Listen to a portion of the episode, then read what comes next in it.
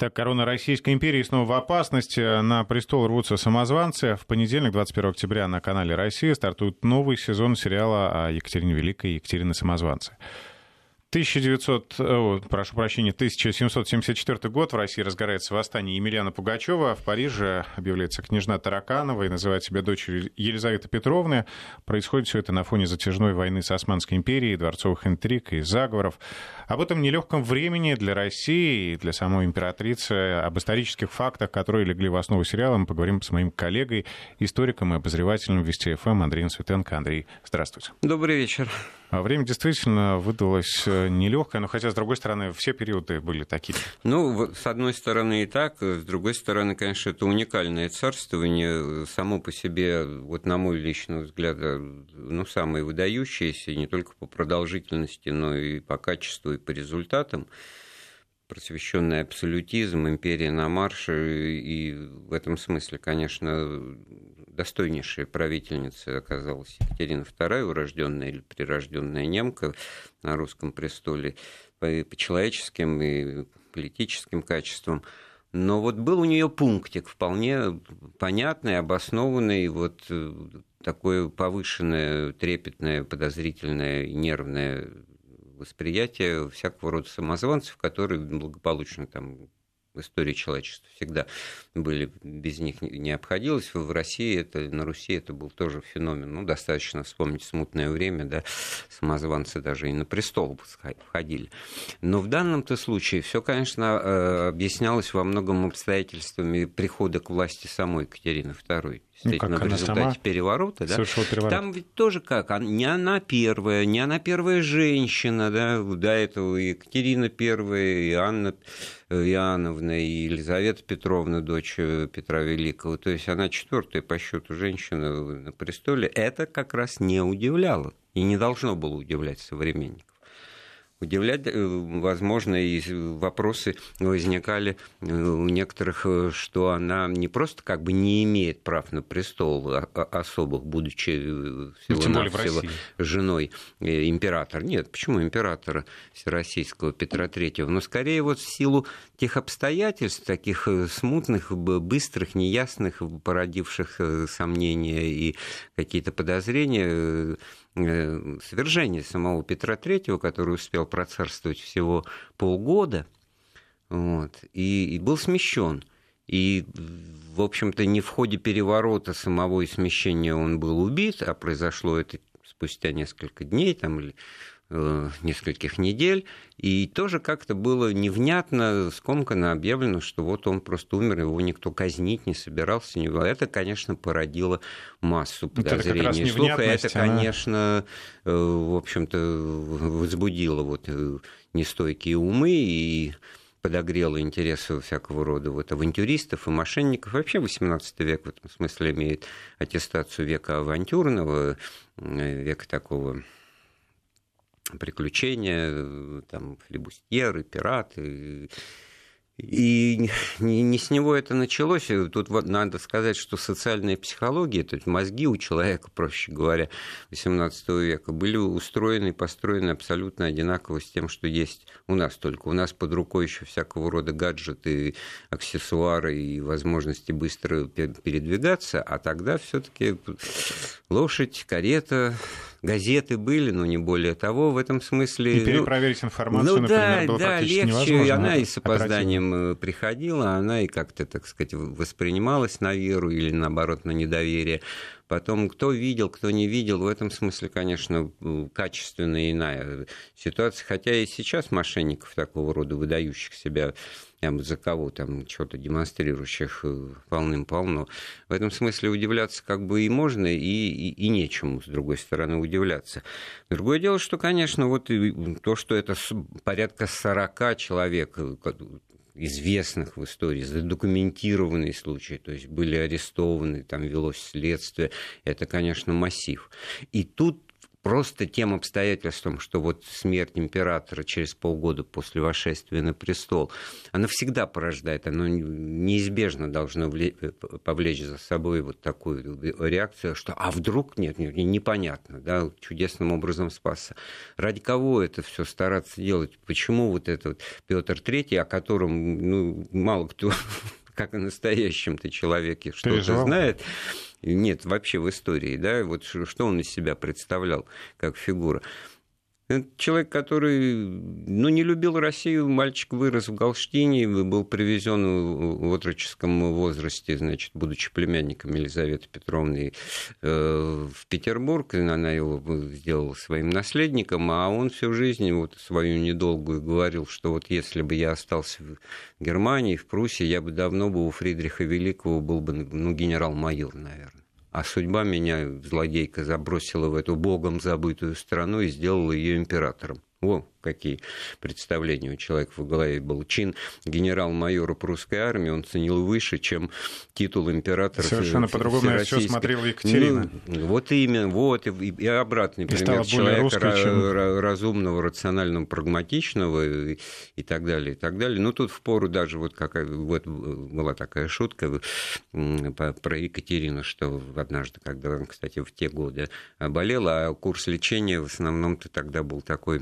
физиологические подходы к кровопусканию, значит, вот кровь лишнюю, так сказать, черную, там, кровопускание. Мы в какой-то момент сказал, ну вот во мне не осталось уже ни капли немецкой крови, и осталось, значит, русская.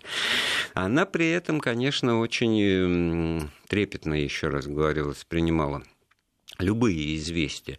Но одно дело, когда, я не знаю, там Яков Богомолов был такой, вот кто помнит, э, тоже человек, который называл себя Петром Третьим, ну, так сказать, достаточно быстро обратали, где-то в Царицыне сидел, значит, и за то, что там по базарам рассказывал, возвращаясь к тому, что почему все-таки вот личину Петра Третьего примеряли на себя в России люди ну, низкого или там мелкого происхождения, там горожане, вот купцы или казаки, как и Пугачев. Потому что за те полгода, что Петр III успел поцарствовать, он много чего, так сказать, э, интересного и неожиданного предпринял. Во-первых, он значит, подписал указ о вольности дворянству. Это очень важное обстоятельство. До этого дворянин был обязан служить. И двор свой, да, без всякой там пенсии, без всякого срока, значит, ну, там и спросить это все за ранение, за старостью можно было, но, в принципе, это было обязательное условие обладания поместьями из помещения, да, вот само слово даже дворянину, то у тебя есть двор, там, с которого ты живешь кормишься. Он у тебя есть э, потому при условии, что ты служишь государю. Вот служило дворянство. А и тут вдруг э, можно не служить, можно вот, вот это открылись э, новые возможности, совершенно по-другому жизнь устроена. Что в голове простого русского человека родилось? А может быть, он хотел следующие полгода-то отменить и крепостное право? А тут-то его и обратали, тут его и свергли, тут-то ему и не дали этого сделать. Вот такая вот была общепринятая э, мифологема, да, или легенда сложилась э, в народной среде применительно к Петру Третьему. То есть он начал восприниматься как человек, который, которого можно было ждать э, каких-то преференций, послаблений какой-то другой политики, нежели чем та, которую обычно цари там, и государи, государь осуществляют. Тем более, что, значит, вот Екатерина, как, кстати, ни, ни, ни, ничего из этих новшеств, введенных ее мужем, значит, от которого она, значит, э, и проклинала, и, и в общем-то, отзывалась о нем очень негативно, на самом деле не отменила. Это секуляризация церковных э, земель, это, значит, лишение э, церкви позиций Э, финансово-хозяйственных, то есть коллективного феодала, ну, были монастырские земли, это был крупный э, хозяйственный субъект э, в экономике, церковь коллективная, да. Вот это вот все в 1764 году, значит, отменено Богу Богово, Кесарю Кесарева, так сказать, молитесь, и все так.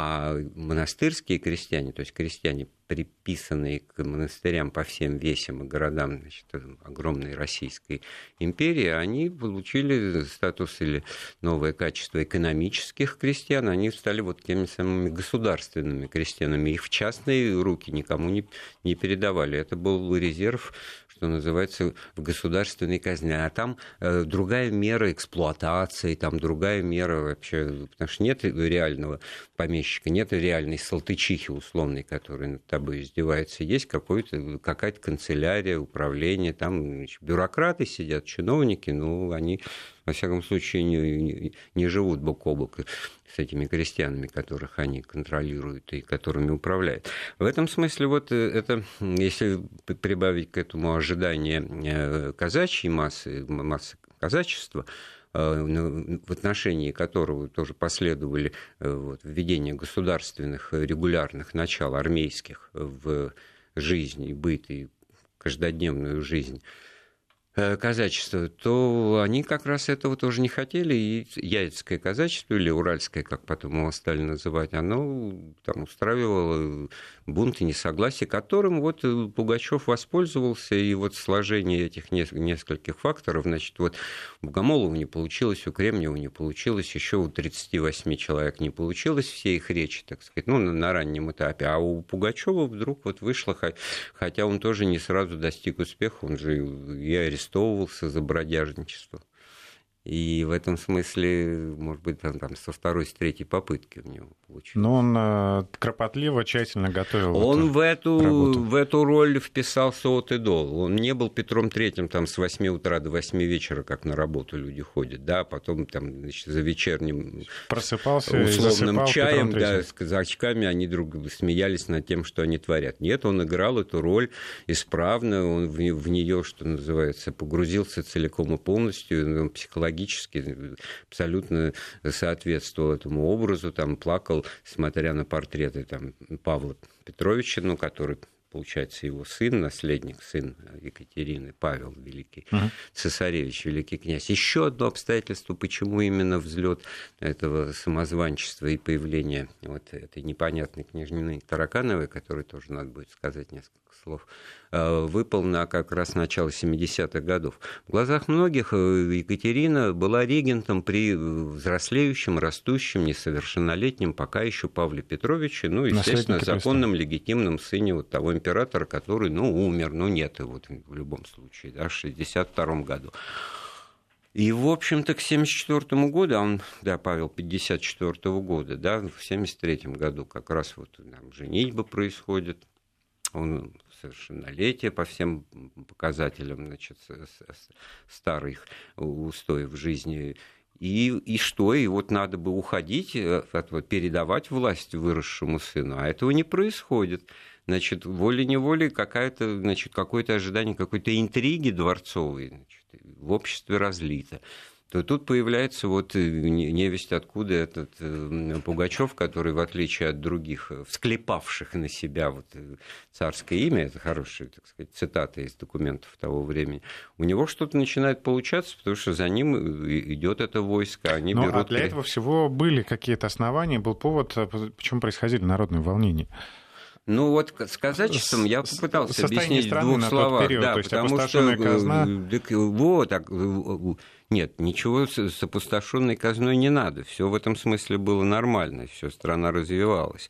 Другое дело, что вдруг и экономика действовала. Вдруг выяснилось, как, как в эти годы вот генерал-прокурор Вяземский писал, э, определяя причины Пугачевского бунта, что на подлый народ, подлый люд совершенно положиться нельзя. Как только что-то, какая-то смута, как то все начинает рушиться, то оказывается, что первым делом ну, в большинстве своем крестьяне бегут и сдавать вот э, головой своих э, помещиков и, и своих там управителей поместьев вот этой вот новой власти в лице Петра Третьего, в кавычках, конечно, да, Пугачева.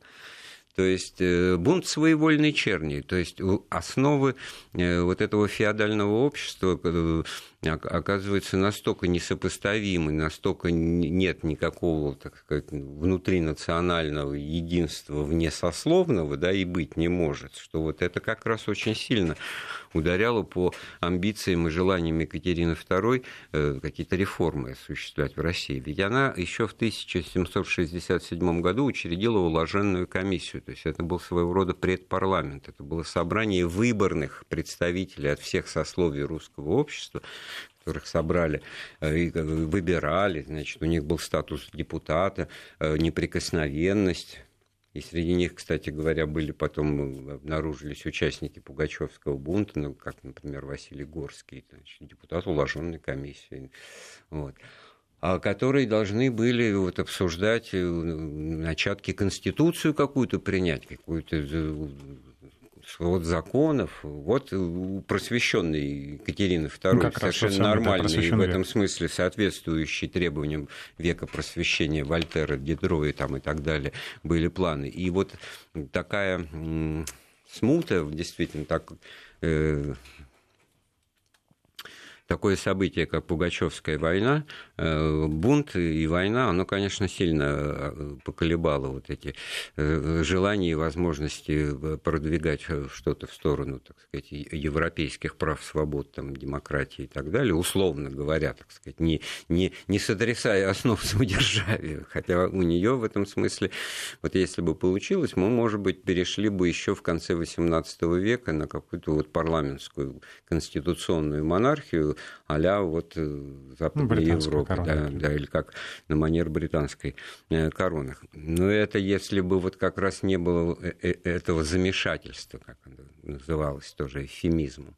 А что касается княжны Таракановой, то она, естественно, не могла себя в силу того, что из другого пола человек провозгласить, но она, действуя за границей, это особая статья. Это уже, Откуда же сказать, она взялась? Авантюристка. Вот, кстати говоря, ее же привезли, вот не будем пересказывать общие известную историю, там Алексей Орлов на, на, корабле, там кто кого обманывал, она думала, что он за нее, а он ее просто завлекал, привез, доставил. Целый год ее вот упомянутый мною Вяземский прокурор э, Сената значит, э, допрашивал. И, в общем-то, пришел к выводу, что она и сама не знает, кто она вот, по происхождению. Ну, какой-то, ну, может Но быть, абсолютно подкидыш, уверена, да? что Ну, нет, она, она меняла, она, ли, нет, она легенды меняла. Она называла себя там принцессой Азовской, там она потом, ну, потом только в 1973 году она, значит, стала и Елизаветой называться, значит, княжной Владимирской, ну, тоже придуманные какие-то титулы отсутствующие.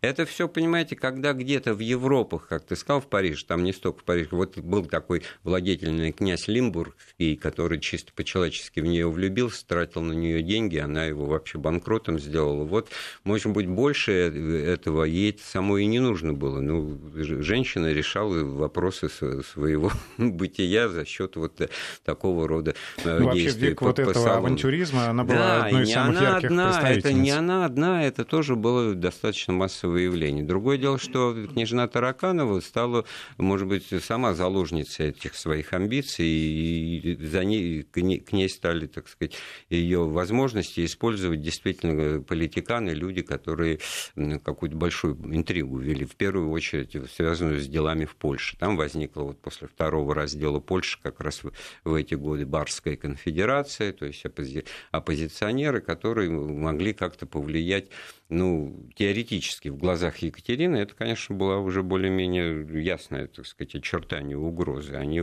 значит, вооружаются вот таким человеком, который называет себя дочерью, дочерью Елизаветы, то есть легитимность ее как бы вот, э, Она получает поддержку. Екатерина да. оспаривает, и вот а-ля Лжедмитрий в сопровождении поляков, значит, э, в обмен на независимость Польши. Приходят, да, ради того, чтобы Польше независимость вернуть, а тут э, свергнуть вот какую-то немку, которая убила своего мужа, и тут, значит, что-то такое правит, не правит.